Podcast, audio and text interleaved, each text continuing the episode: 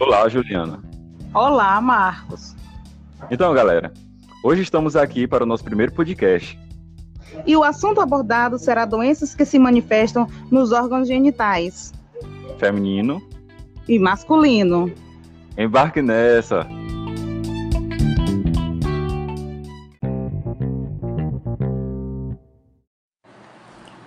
Então, galera, nosso podcast de hoje vai falar sobre dois problemas de saúde envolvendo os órgãos genitais masculino e feminino.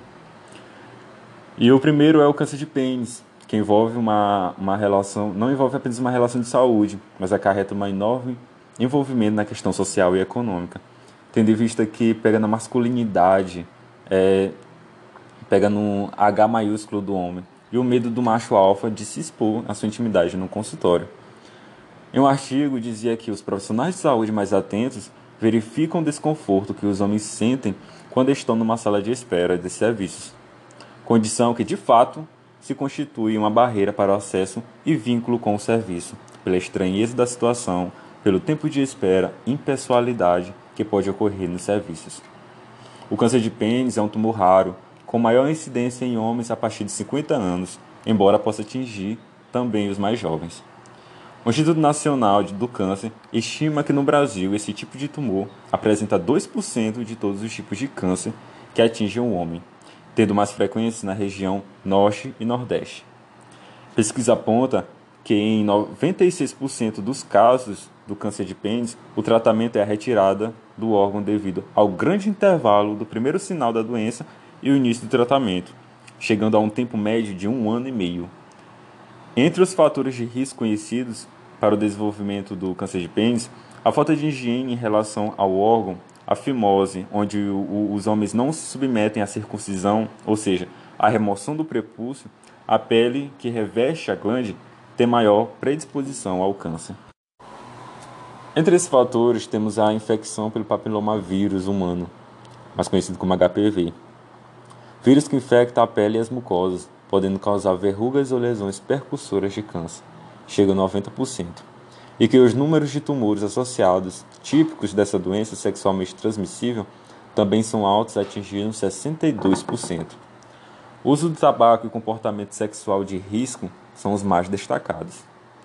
Sobre os sinais e sintomas, o mais comum é uma ferida ou úlcera que não cura com algumas semanas, ou também uma tumoração na região da glande, do prepúcio ou do corpo do pênis. Se por acaso associado à secreção branca, pode sim indicar o, o câncer. Nesses casos, é necessário acompanhamento, consulta com o urologista, ou seja, especialista, lembrando que quanto mais, quanto antes o diagnóstico, melhor o tratamento, tendo uma elevada taxa de cura. O tratamento depende da extensão do local do tumor e comprometimento de glândulas ínguas. A cirurgia e radioterapia quimioterapia podem ser oferecidas. Então, quanto mais cedo o tratamento, maiores chances de cura e menos traumático é o tratamento se não precisar da amputação do membro.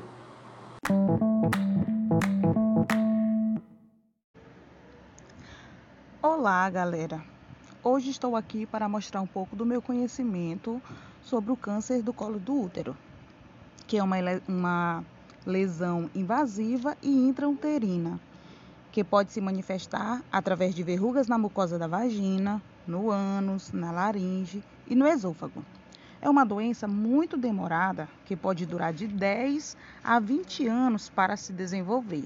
Aí a pessoa pergunta: o que pode levar a ter essa doença, né?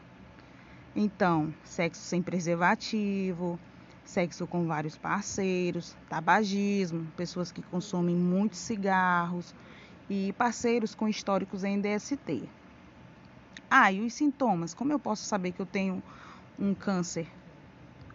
Corrimento na vagina, de cor amarelada, dor no pé da barriga, ou seja, uma dor pélvica, e o um incômodo durante um ato sexual. Gente, em 2020 foi detectados é, 16.590 casos segundo os dados do INCA, né? E 6.596 mortes só em 2019. Em 2014, o Ministério da Saúde implementou no, no calendário vacinal, né, é, a vacina tetravalente contra o HPV para meninas de 0 a 13 anos. E em 2017, né, ele se estendeu, sendo que para crianças de 9 a 14 anos, né, já na adolescência, e também para os meninos de 11 a 14 anos. Ah, mas como eu posso, eu posso prevenir essa doença? É, gente, não esquecer de fazer o exame Papa Nicolau. É dolorido? É, mas vai te ajudar muito a te prevenir de, de, de doenças no colo do útero, assim como as outras, né? E, e procurar é, se cuidar, qualquer corrimento, qualquer ferimento, procura um ginecologista para fazer um, uma prevenção. E assim a gente pode prevenir é, tanto o colo no câncer do câncer do o câncer no colo do útero, como vários outros tipos de doenças, né, também. E lembrando que mesmo vacinados com a idade é, preconizada, que é 25 anos, que é essa idade que é, eles dizem para gente que a gente pode começar a fazer o exame, é, mesmo assim a pessoa deve fazer o preventivo. Por quê? Porque vai ajudar muito, muito mesmo, né? E o tratamento? Como é que, gente, o tratamento é muito dolorido. Porque não é fácil você passar por uma quimioterapia, pela uma radioterapia, entendeu?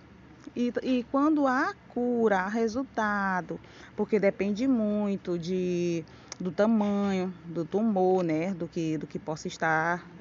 E também os fatores pessoais, que são várias doenças que a pessoa pode ter, alguns problemas de saúde. Então é isso.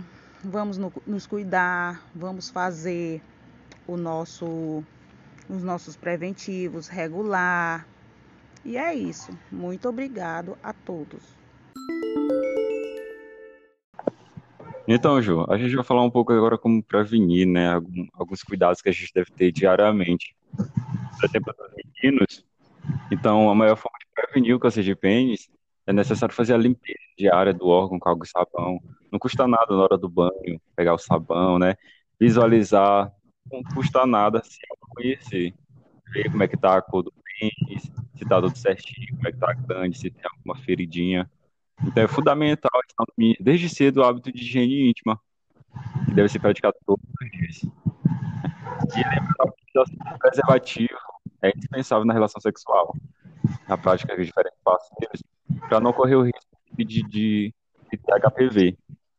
Já que a gente tem um, um, o IDH muito baixo, então, já que é um fator socioeconômico, né, as condições de educação para que as pessoas possam ter acesso a essas informações, então é interessante que a educação sexual fosse aplicada dentro das escolas, é, é, campanhas na comunidade, palestras, até mesmo no local de trabalho de alguns homens, né, para deixar que essa essa questão de masculinidade, a promiscuidade sexual, para que ela seja quebrada, em, em relação à, saúde do homem, à, à saúde sexual do homem. Né? E quando as meninas, é, quando for tomar banho, é, fazer a higiene íntima direitinho, prestar atenção se tem corrimento, qual a cor, se tem mau cheiro, e sempre nunca esquecer de usar camisinha. Ah, eu tenho uma alergia. É, vá no ginecologista, procura outro método, mas que se previna. Quando chegar a idade certa, faça o exame Papa Nicolau, o preventivo, que é muito importante. E é isso aí. É isso aí, bora se cuidar, meu povo. Lavar bem seus órgãos genitais para que não possa acarretar, os homens, principalmente, que ocorre a perda do, do membro, né? Quando está muito avançado. Então, tomar cuidado com tudo isso. Um beijo, Ju, e esse foi o nosso podcast. Espero que tenham gostado. Muito obrigada, pessoal, e vamos nos cuidar, né? Falou! Falou!